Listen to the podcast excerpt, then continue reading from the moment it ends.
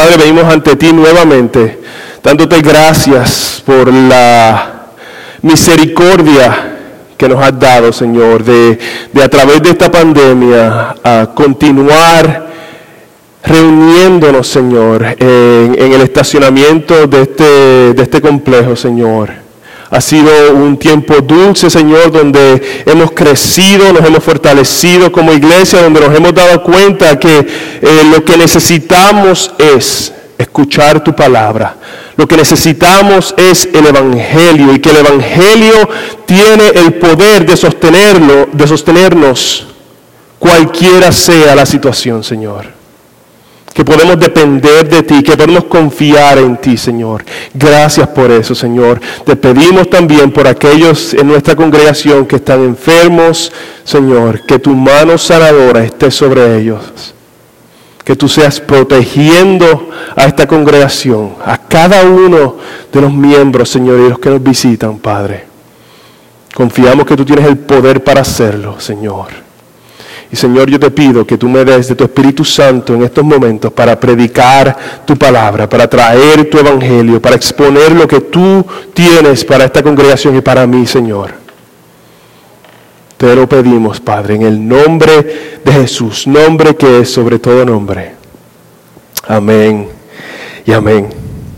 Cuando los nenes de nosotros eran un poquito más pequeños, nosotros eh, decidimos escuchar eh, los, los audiobooks, los libros eh, en audio de, de, Narnia. Y fuimos a través de todos, todos los libros, fue un tiempo bien dulce.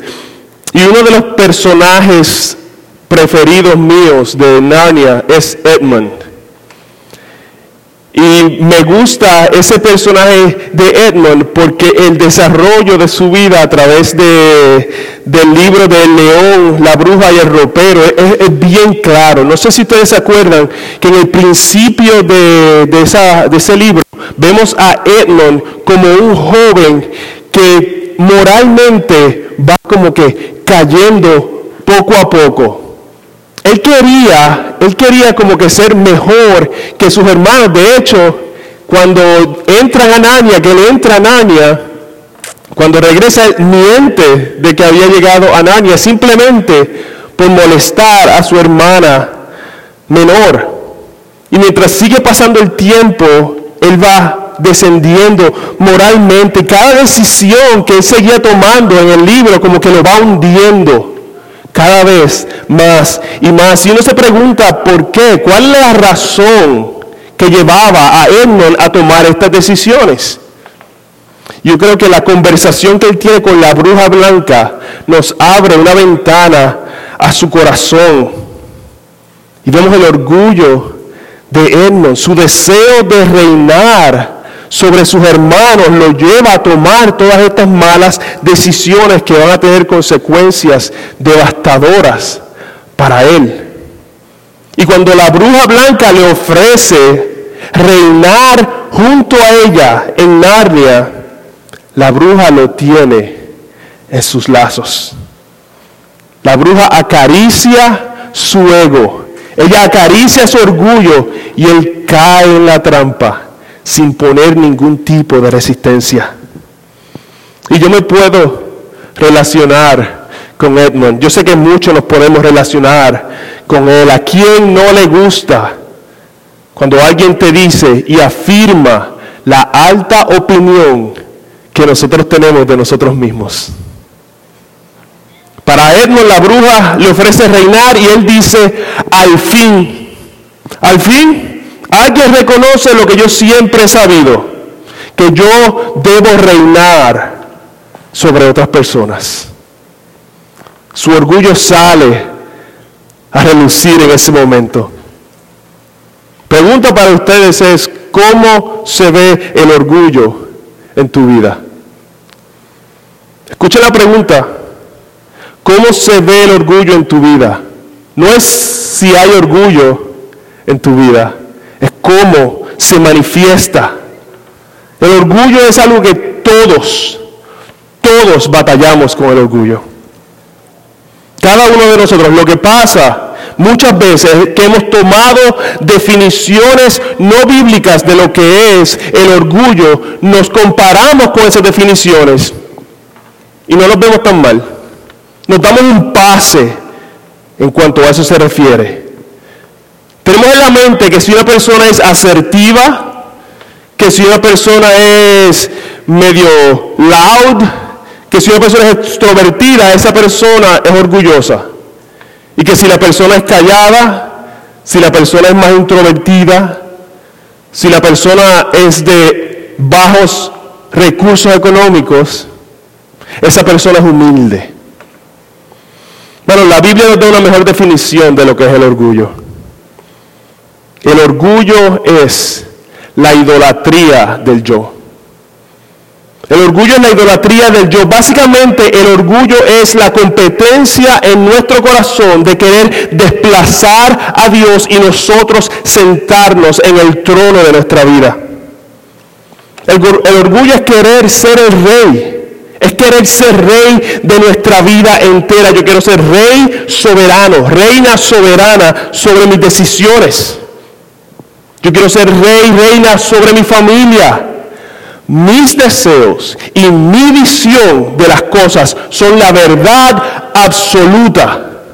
Y lo que estamos buscando es que la gente y mi familia simplemente validen lo que yo he sabido toda la vida.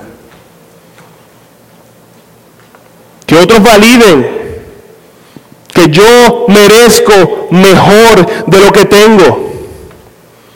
Que yo merezco un mejor matrimonio que yo merezco un mejor trabajo, que yo merezco una mejor iglesia, mejores pastores, mejores amigos. Yo merezco reinar juntamente con Dios en cuanto a mis circunstancias se refieren.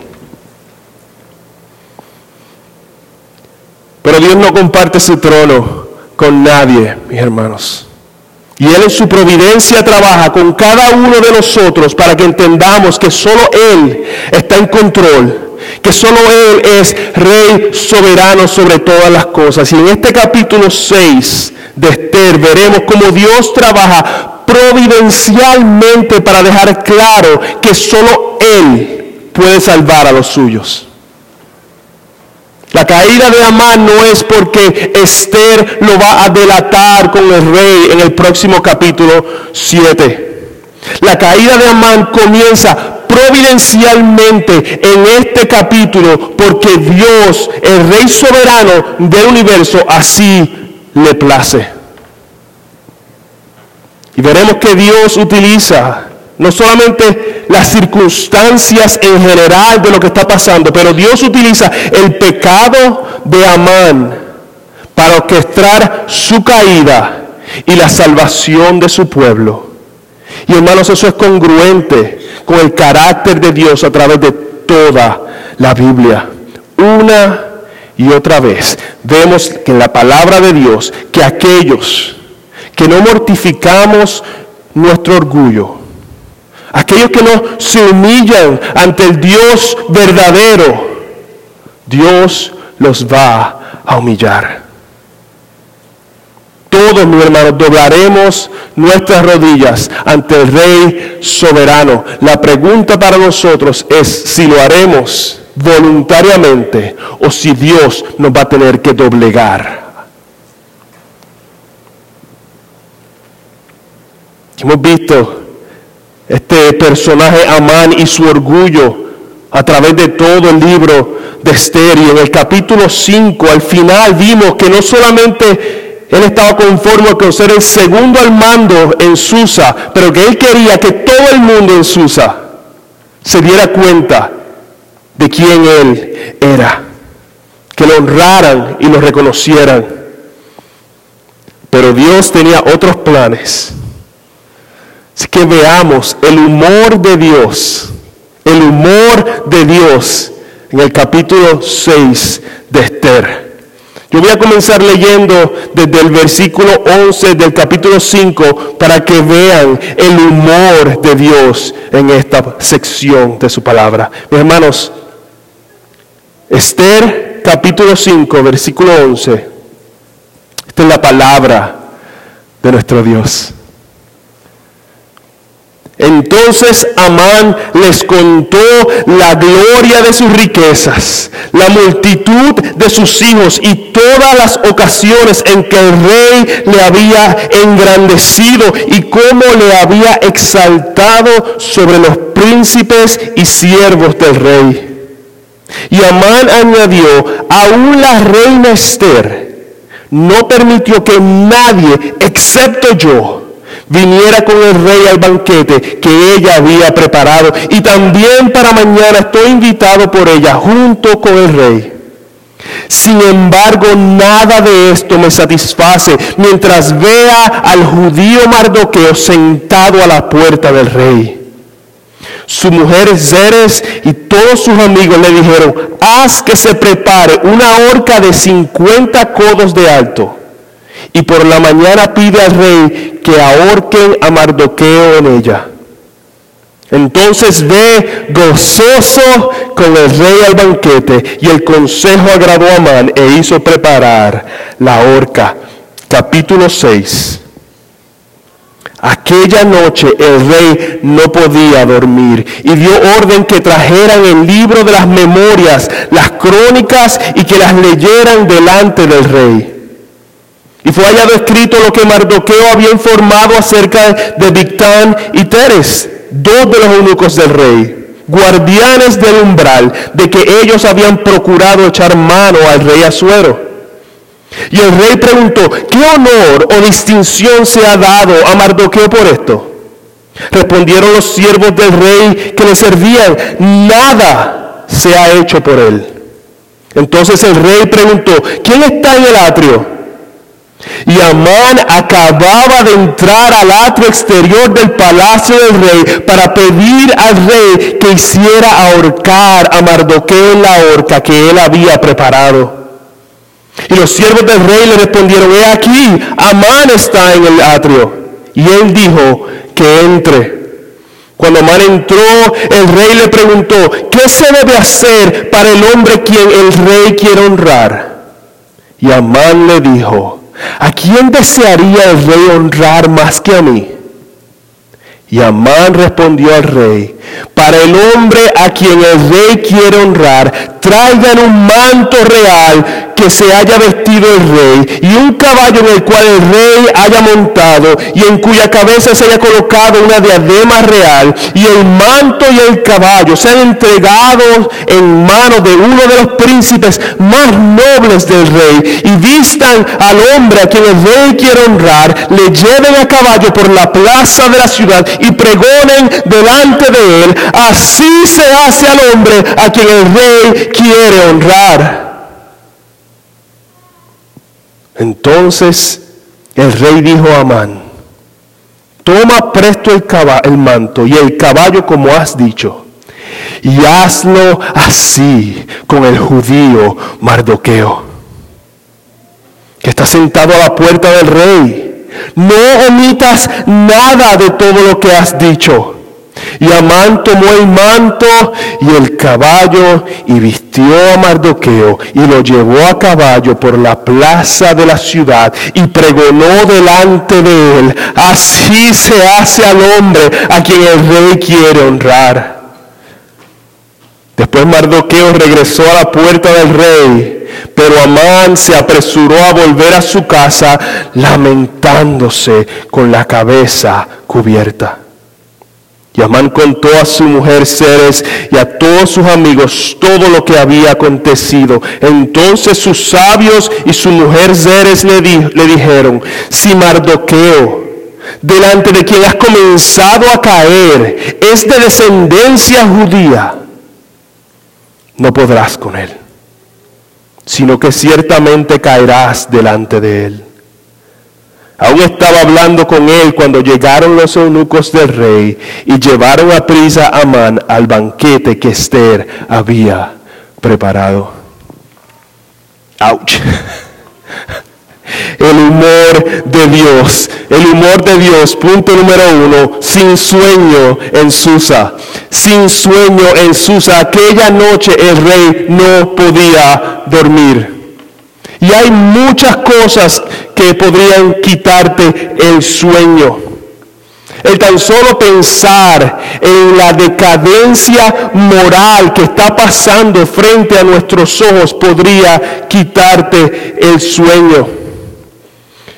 Pero la decadencia moral no era una prioridad para Azueros, como tampoco parece que sea una prioridad para nuestros líderes. Y el texto no nos dice por qué el rey no podía dormir. Pero vemos que lo primero que pide el rey es el libro de las crónicas. Y este libro básicamente eran secciones largas y aburridas de todo lo que había pasado en el reino en el pasado. Realmente era algo que te iba a poner a dormir si tú comenzabas a leerlo. Pero ¿por qué? ¿Por qué el rey pide el libro de las crónicas? Mis hermanos, el rey tiene acceso a todo el alcohol, a todas las cervezas, a todo el vino que el rey quisiera. El rey tiene acceso a un harén de mujeres que no se podían contar. El rey tenía acceso a cualquier cosa, mas sin embargo en ese momento él pide las crónicas del reino. Hermanos, esa es la providencia de Dios trabajando sobre situaciones normales. Esto no es coincidencia. El autor de Esther quiere que nosotros veamos la mano de Dios. Aunque Dios no es mencionado aquí, Él está activamente trabajando por su pueblo y utiliza aún el insomnio de un rey en Persa para llevar a cabo su plan. Y la injusticia, no sé si se acuerdan en el capítulo 3, la injusticia que se había cometido de que no premiaron a Mardoqueo por salvarle la vida a el rey, ahora vemos que era el plan de Dios para salvar su vida. Ese era el plan de Dios. Esto está pasando, mis hermanos, años después de lo que Mardoqueo había hecho. Pero ahora, luego de todos esos años, era el momento predeterminado por Dios para que el rey recordara lo que Mardoqueo había hecho por él. ¿Qué nos dice eso? ¿Qué nos dice eso, mi hermanos? Que Dios está en control sobre todas las cosas. Dios está en control aún sobre nuestras injusticias. Dios está en control aún en medio de los eventos dolorosos en nuestra vida. Dios está en control aún en aquellas cosas que nosotros no podemos entender por qué nos están pasando, por qué tenemos que pasar por estas cosas. Dios está en control. Y Dios está en control también de cuándo pasan las cosas. Bueno, nosotros trabajamos, nosotros hacemos, nosotros vivimos vidas conforme a la palabra de Dios, pero los resultados se los dejamos a Dios. Los resultados se los dejamos a Dios. Para el creyente, mis hermanos, no hay coincidencias. Para el creyente hay la realidad de que Dios Todopoderoso está sentado en su trono orquestando aún el sueño de nuestros gobernantes. Irónicamente, el insomnio del rey Azuero debe ayudarnos a dormir a nosotros. Porque sabemos que si Dios tiene control aún del sueño de los gobernantes, Él tiene control de cada detalle de nuestra vida. Podemos confiar en nuestro Dios. Y ahora sin sueño, el rey pregunta qué honor se le dio a Mardoqueo por lo que había hecho. Estos actos de lealtad de personas eran bien premiados por los reyes de aquellos tiempos. Y Mardoqueo le había salvado la vida al rey y la respuesta de los sirvientes es, en verdad no se ha hecho nada. No se hizo nada. Y miren qué interesante que aún en medio de la noche, Azueros no puede tomar la decisión de cómo honrar al hombre que le salvó la vida. Desde el principio de Esther hemos visto a un rey débil, a un rey que se deja manipular fácilmente por sus oficiales para desterrar a Basti, por Amán para destruir la parentela de su esposa. Y voy a hacer un paréntesis aquí. No está en mis notas, como diría alguien. Pero yo quiero que ustedes se den cuenta que la debilidad de este hombre, las recipientes principales de la debilidad del hombre, era su esposa. La reina fue desterrada. Para Esther es que su parentela completa iba a ser aniquilada. Y ahora, este rey ni siquiera puede decidir cómo va a honrar a este hombre que le salvó la vida. Quiero que vean, no es solamente el insomnio, no es solamente las circunstancias, también el carácter del rey, Dios lo está utilizando para salvar a Mardoqueo. Bueno, todo, todo obra para bien para aquellos que aman al Señor. Como él solo no puede tomar la decisión, él pregunta, ¿quién está en el atrio? Y Amán acaba de entrar. Mi hermano, yo no sé si ustedes ven la, ironía y el humor en estas palabras, la razón por la que Amán está entrando al atrio es porque ha estado trabajando toda la noche para construir una horca de 75 pies de altura para matar a Mardoqueo. Amán lo estaba planificando para mal, pero Dios lo tornaría para bien. El rey no puede dormir justo la noche que Amán estaba trabajando en la horca. El rey recuerda lo que hizo Mardoqueo justo antes de que Amán entrara al atrio. Hermanos, Dios va a proteger a su pueblo, aunque parezca que nuestro enemigo el diablo, aunque parezca que el mundo está trabajando y progresando y que la horca está lista y que la iglesia tiene que doblegarse ante el mundo o que va a desaparecer, aún aunque nuestros ojos eso sea lo que vea a nuestro alrededor, hay una realidad mayor, hay una promesa mayor. Las puertas del infierno no prevalecerán contra su iglesia. Y en el momento preciso, no antes y no después, en el momento perfecto, Dios actúa y Dios salva.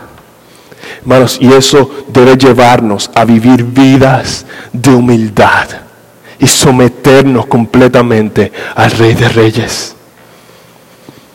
El problema, el problema es que como Edmund nuestro orgullo no nos permite ver con claridad qué es lo que está pasando. Y muchas veces, muchas veces pensamos más como Amán de lo que quisiéramos aceptar. Punto número dos. ¿A quién sino a mí? ¿A quién sino a mí? Amán tempranito en el atrio del rey y el rey lo llama y le pregunta, ¿Qué se debe hacer para el hombre a quien el rey quiere honrar? Y al escuchar la pregunta del rey, esto es lo que le pasa por la mente a Amán.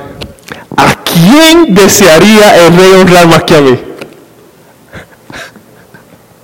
Esa es una de esas respuestas que cuando tú las escuchas realmente como que chocan, es, difícil de procesar. O sea, Amán está tan concentrado. Amán está tan consumido en su orgullo, en su posición, en lo que él cree que él merece, que en su mente no hay nadie en todo el reino de Susa que a quien el rey quiera honrar más que a él. Y tal vez tú tienes límites, tal vez tú no piensas en, el país, tal vez tú no piensas en, la ciudad, pero tal vez, ¿qué pasa cuando te comparas con tu familia? ¿Cuántos de nosotros lo pensamos. Tal vez yo soy mejor que, tal vez no aquel, pero definitivamente mejor que allá. Tal vez mejor que ese lado de la familia. Bueno, la realidad es que muchas veces somos iguales que Amán. Tenemos una imagen tan alta de nosotros mismos, de nuestras posiciones, de lo que pensamos que merecemos, que realmente nos sorprende cuando la gente no comparte esa opinión con nosotros. Nos sorprende que Dios mismo no tenga la misma opinión sobre nosotros que nosotros tenemos. Como dijimos, el orgullo es la idolatría del yo. El orgulloso tiene una opinión tan alta de él mismo que siempre tiene la razón. Siempre tiene la razón. En un conflicto el orgulloso no entiende cómo todo el mundo no ve las cosas con la claridad con que él las ve. Si hacen una cita con el pastor, porque la mayoría de veces ni hacen la cita porque no necesitan que nadie lo ayude a, manejar su casa. Ese era yo. Pero cuando hacen una cita, no es para recibir ayuda, no es para que le ayuden a ver la, situación con más claridad o que le ayuden a ver el, el, issue bíblicamente, no. Es para que le digan a la otra persona cuán mal está. Y se molestan cuando eso no es el resultado de la reunión. Se molestan. Hermanos, el orgullo se ha convertido en un pecado respetable en la iglesia, como decía Jerry Bridges. Realmente no atacamos el orgullo con la intencionalidad que deberíamos.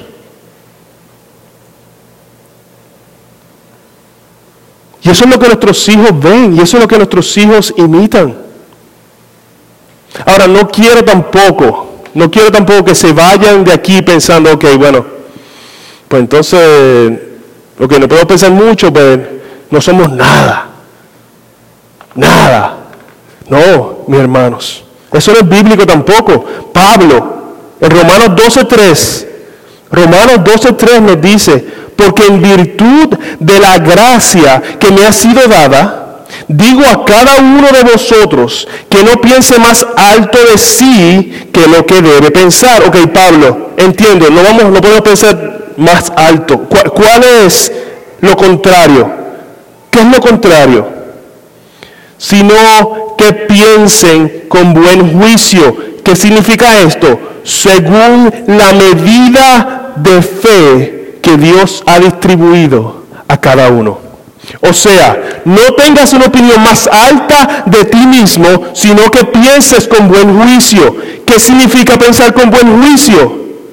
Que si Dios te ha dado habilidades o dones en algún área, no tienes que esconderlos. No tienes que sentirte avergonzado o avergonzada porque otros te apunten a esos dones.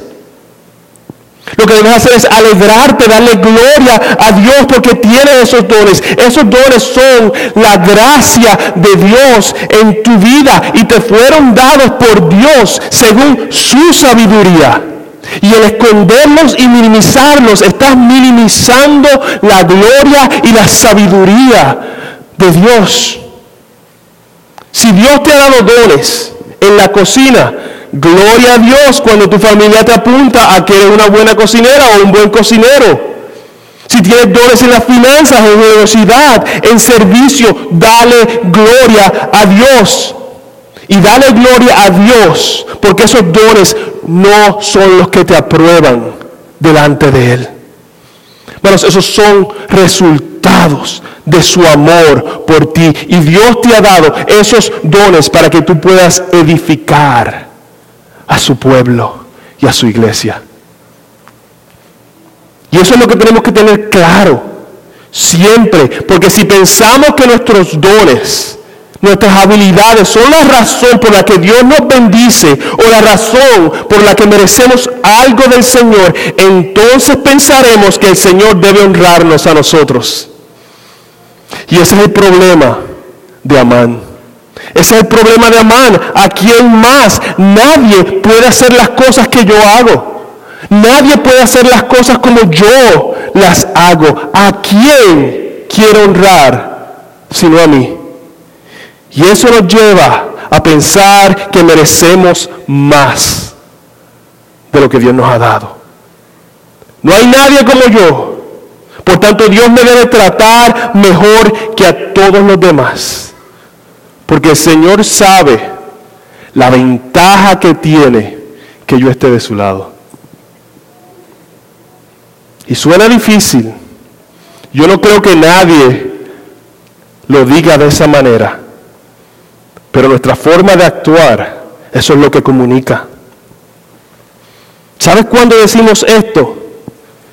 Cuando escuchamos una predicación, escuchamos un mensaje y en lugar de pensar, ok, ¿cómo este mensaje está hablando a mi vida? ¿Cómo yo puedo responder a esta verdad que está siendo proclamada en estos momentos? En lugar de pensar eso, estamos pensando, espero que mi marido esté escuchando esto. Yo espero que mi esposa esté prestando atención. Yo espero que mi hijo y mi hija estén entendiendo esto. Estamos diciendo, ellas lo necesitan. Ah, tal vez algo me aplique, algo me, alguito, alguito me puede aplicar a mí, pero wow, Dios le está hablando directamente a ellos. Yo no necesito corrección. Yo necesito más que me honren. Yo necesito que Dios me honre en estos momentos, que Dios me dé lo que mi orgullo dice que yo merezco. También lo decimos cuando en nuestras conversaciones utilizamos palabras absolutas. Es que tú siempre haces esto. Es que tú nunca me demuestras. Bueno, hemos tomado una postura de omnisciencia que solo Dios puede clamar. Y en lugar de arrepentirnos cuando somos confrontados con esta verdad, nuestra actitud es, yo tengo razón, yo tengo razón.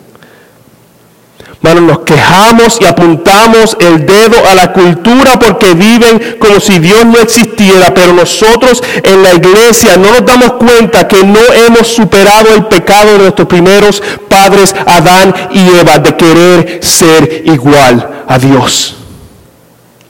Queremos ser igual a Dios. Ese es el punto de los pedidos de Amán. Ese es el punto, el manto, el caballo, la diadema real. Amán quería ser como el rey. No solo eso, Amán quería que todos lo vieran de esa manera. No solo tenía una opinión alta de él mismo, él quería que todos compartieran esa opinión y evaluación de él. ¿Y cuántos de nosotros pensamos de esa manera? Tal vez no lo decimos, tal vez no lo decimos, pero en el silencio, en el secreto de nuestro corazón, deseamos que se nos reconociera más, que se nos exaltara más, que nuestras esposas estuvieran de acuerdo en lo maravillosos y varoniles que somos que saquen pancartas y confetis cuando fregamos o barremos en la casa. Que se celebre. O que nuestros hijos se levanten con la guitarra, limpien la casa y se sienten a nuestros pies cantando de las maravillas y la bendición que es tenernos como madres. Otros quisiéramos que nuestros posts en Facebook o Twitter tuvieran el impacto que nosotros estamos seguros que deberían tener, que se hicieran virales y que el mundo reconociera cuán inteligentes y cuán importantes somos para este país. Pero Jesús dijo, entre ustedes no sea así. Entre ustedes no sea así. Cada uno de nosotros debe prestar atención a las palabras de Jesús en Lucas 14. Lucas 14, versículo 8. Cuando seas invitado por alguno a un banquete de bodas, no tomes el lugar de honor, no sea que él haya invitado a otro más distinguido que tú, y viniendo el que te invitó a ti y a él te diga, dale lugar a este. Y entonces, avergonzado, tengas que irte al último lugar. Sino que cuando seas invitado, ve y siéntate en el último lugar. Para que cuando llegue el que te invitó te diga, amigo, ven más adelante. Entonces serás honrado delante de todos los que se sientan a la mesa contigo porque todo el que se ensalce será humillado, y el que se humille será ensalzado. ¿Dónde piensas tú que debes sentarte? ¿Dónde piensas tú que debes sentarte? No, esto no es acerca de falsa humildad, esto no es acerca de ser tímido, esto es acerca de saber que todo lo que tenemos se nos ha sido dado por gracia de Dios. Que no podemos jactarnos, porque el que se ensalce a sí mismo será humillado.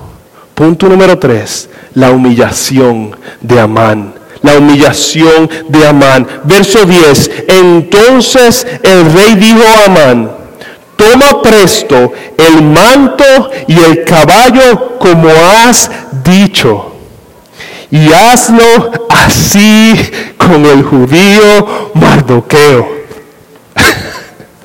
Bueno, yo titulé este mensaje El humor de Dios. Y la razón para el título es esta parte. Es esta parte. En el capítulo anterior vimos que Mardoqueo se niega a saludar a Amán. Vimos que la esposa de Amán le dice que haga una horca de 75 pies de altura. Amán está toda la noche, toda la noche trabajando en esta horca. Llega tempranito al palacio del rey para pedirle matar a Mardoqueo.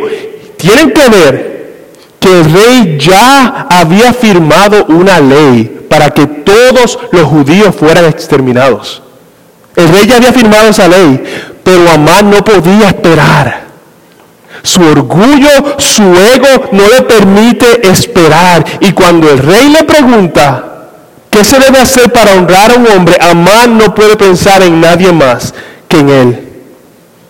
Y el rey, después de escuchar todo el corazón de Amán, le dijo, ve y haz exactamente eso con Mardoqueo ustedes tienen que imaginar la cara de Mardoqueo. E, el, como agua fría que le iba cayendo por todo el cuerpo. Y esto está escrito de manera, mis hermanos, que la ironía de lo que está pasando nos haga reír un poco.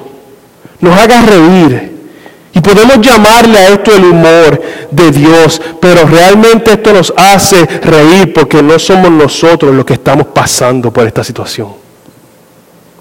Dios está humillando a este hombre. Él quería ser como el rey y ahora tiene que honrar a Mardoqueo y tiene que honrarlo frente a todo el pueblo, lo que le daba la identidad a Amán lo que él deseaba con todo su corazón, no solamente le fue quitado, pero él tiene que rendirle honor a otro. Ese es el humor de Dios. Ese es el humor de Dios. Y cuando tú y yo actuamos como Amán, cuando deseamos algo más en nuestro corazón de lo que lo deseamos a Él, Dios va a actuar y Dios nos va a humillar. Aunque si somos sus hijos, no es para condenación. Si somos sus hijos no es para condenación, sino para que despertemos, para ser moldeados, para ser transformados a la imagen de su Hijo. Pero eso no quita lo doloroso. La disciplina del Señor es dolorosa, pero al final es lo mejor para nosotros. Cuando el Señor trabaja para quitar nuestros ídolos, duele. Porque nos duele que arranquen eso que nosotros deseamos.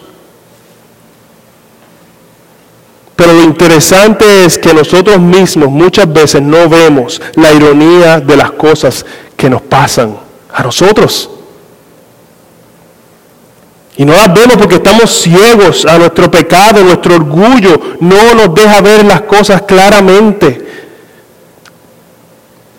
Y lo que hacemos es preguntar por qué me está pasando esto, por qué estoy pasando una y otra vez por esta situación.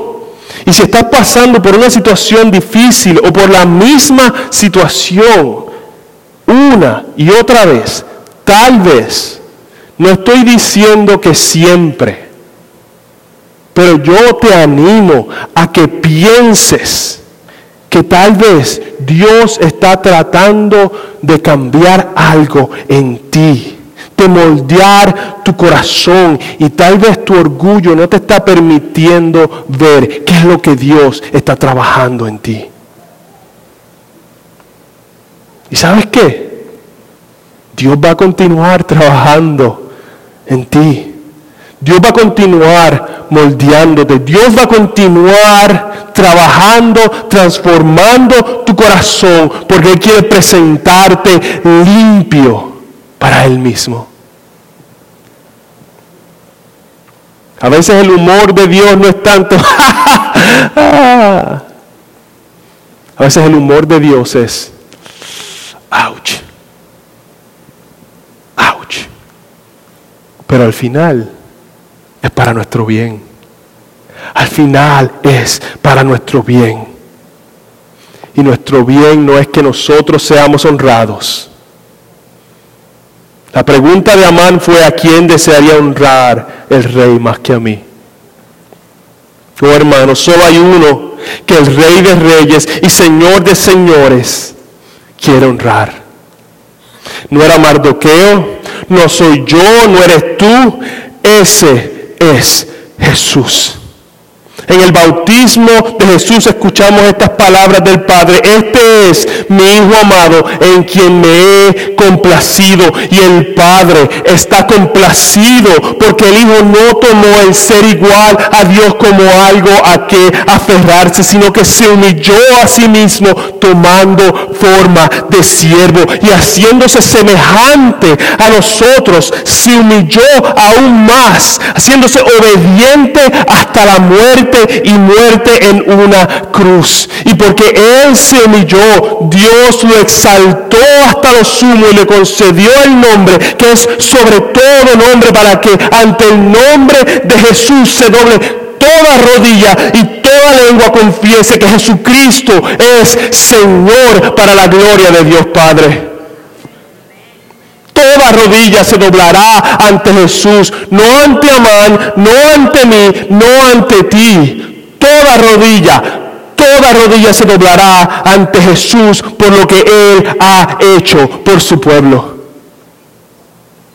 Hasta la esposa de Amán reconoce esta verdad. En el verso 13, si Mardoqueo delante de quien has comenzado a caer, es de descendencia judía, no podrás contra él, porque ciertamente caerás delante de él. Esta aseveración confirma la promesa que Dios le dio a Abraham en Génesis 12, 3. Bendeciré a los que te bendigan y al que te maldiga, maldeciré. Y en ti serán benditas todas las familias de la tierra Esa promesa fue a Abraham y a su descendencia, lo que significa que ir contra la semilla judía era ir contra la promesa de Dios y esa promesa tiene su mayor cumplimiento en la persona de Jesús y ese es el problema de Amán, es el problema del mundo. En su orgullo queriendo ser sabios se han vuelto necios, le han dado la espalda a Dios y quieren controlar y reinar sobre todo, quieren controlar quién nace poniendo el aborto como un derecho y quieren controlar quién y cómo mueren con la promulgación de la eutanasia. Quieren cambiar la realidad de si son hombre o mujer o no son ninguno o son todos. Y para celebrar eso tienen un mes que le llaman Pride Month, el mes del orgullo, orgullosos de las cosas que la Biblia nos dice que ni siquiera se nombre entre nosotros. Mi hermano, el orgullo humano sin Dios no tiene límites. No tiene límites, pero si nosotros, si nosotros en la iglesia no estamos pendientes, si no mortificamos nuestro orgullo cada día, podemos nosotros estar en peligro. La Biblia es clara. Aquellos que quebrantan la ley de Dios están bajo maldición.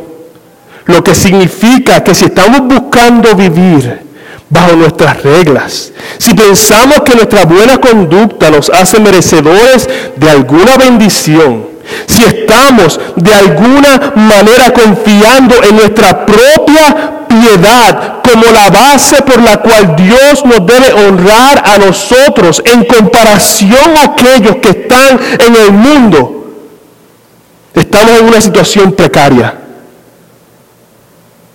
Solo poniendo nuestra fe en Jesús, quien se hizo maldición nosotros podemos nosotros ser parte de la promesa de Dios. Sin el Evangelio, tú y yo estaríamos en las calles protestando por nuestro derecho a abortar más bebés. Estaríamos en las calles protestando para que se nos vea como nosotros mismos nos vemos, que se nos regale lo que nosotros pensamos merecemos. Solo el Evangelio tiene el poder para cambiar nuestras vidas. Y si eso es así, mis hermanos, ¿dónde queda la jactancia? ¿Dónde queda el orgullo?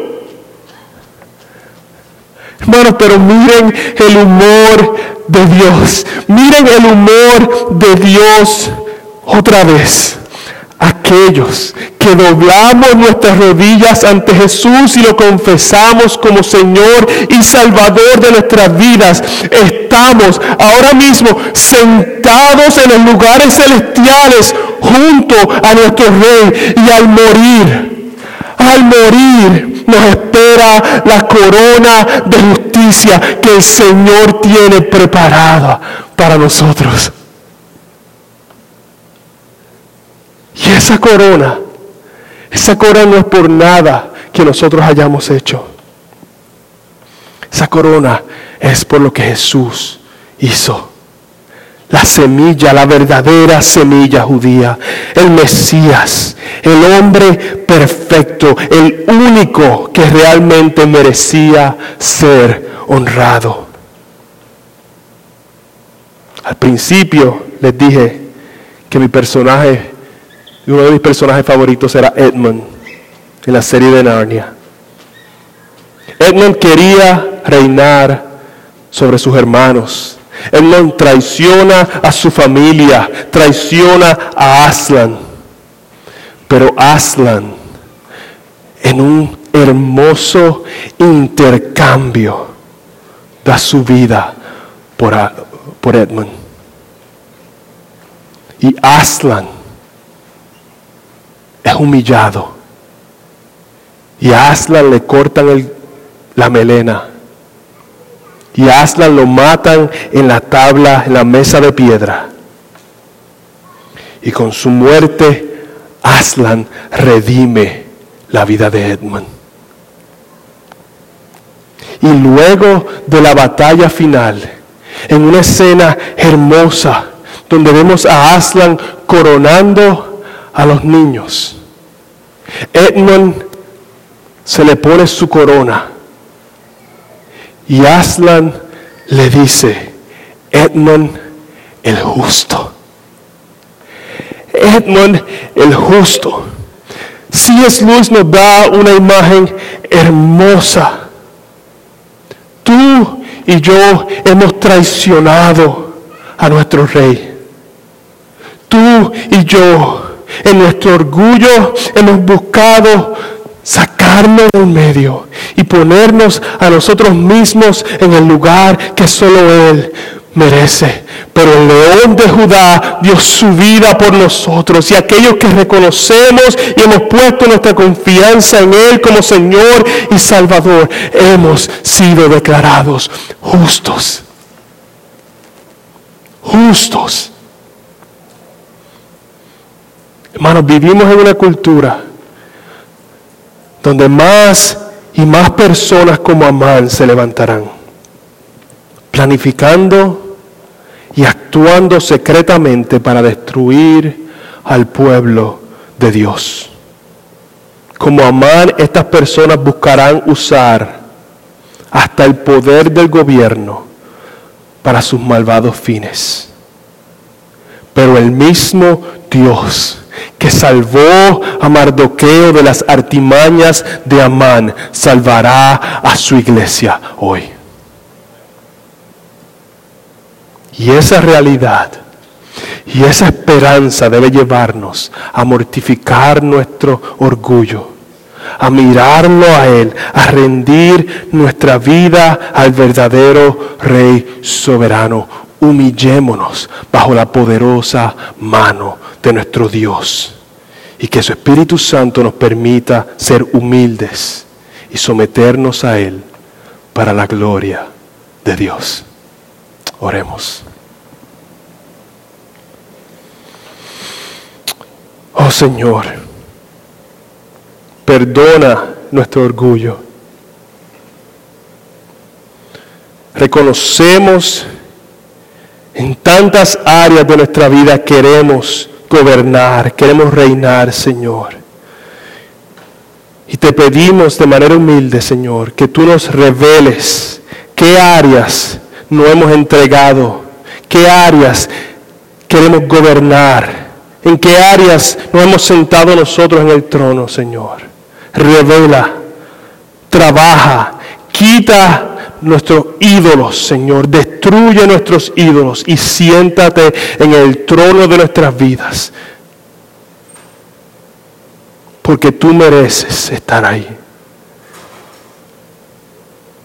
Oh Señor, que tu Espíritu Santo hable a tu iglesia, a gracia soberana y a cada iglesia, a la iglesia universal, para que pongamos nuestros ojos en ti el único que tiene control, que nuestra esperanza esté en ti, para que podamos dormir tranquilos, sabiendo que tú estás en control, que tú estás gobernando, que tú eres bueno y que estás trabajando para salvar a tu pueblo. Gracias te damos, Padre, en el nombre de Jesús, nombre que es sobre todo nombre Amén y amén.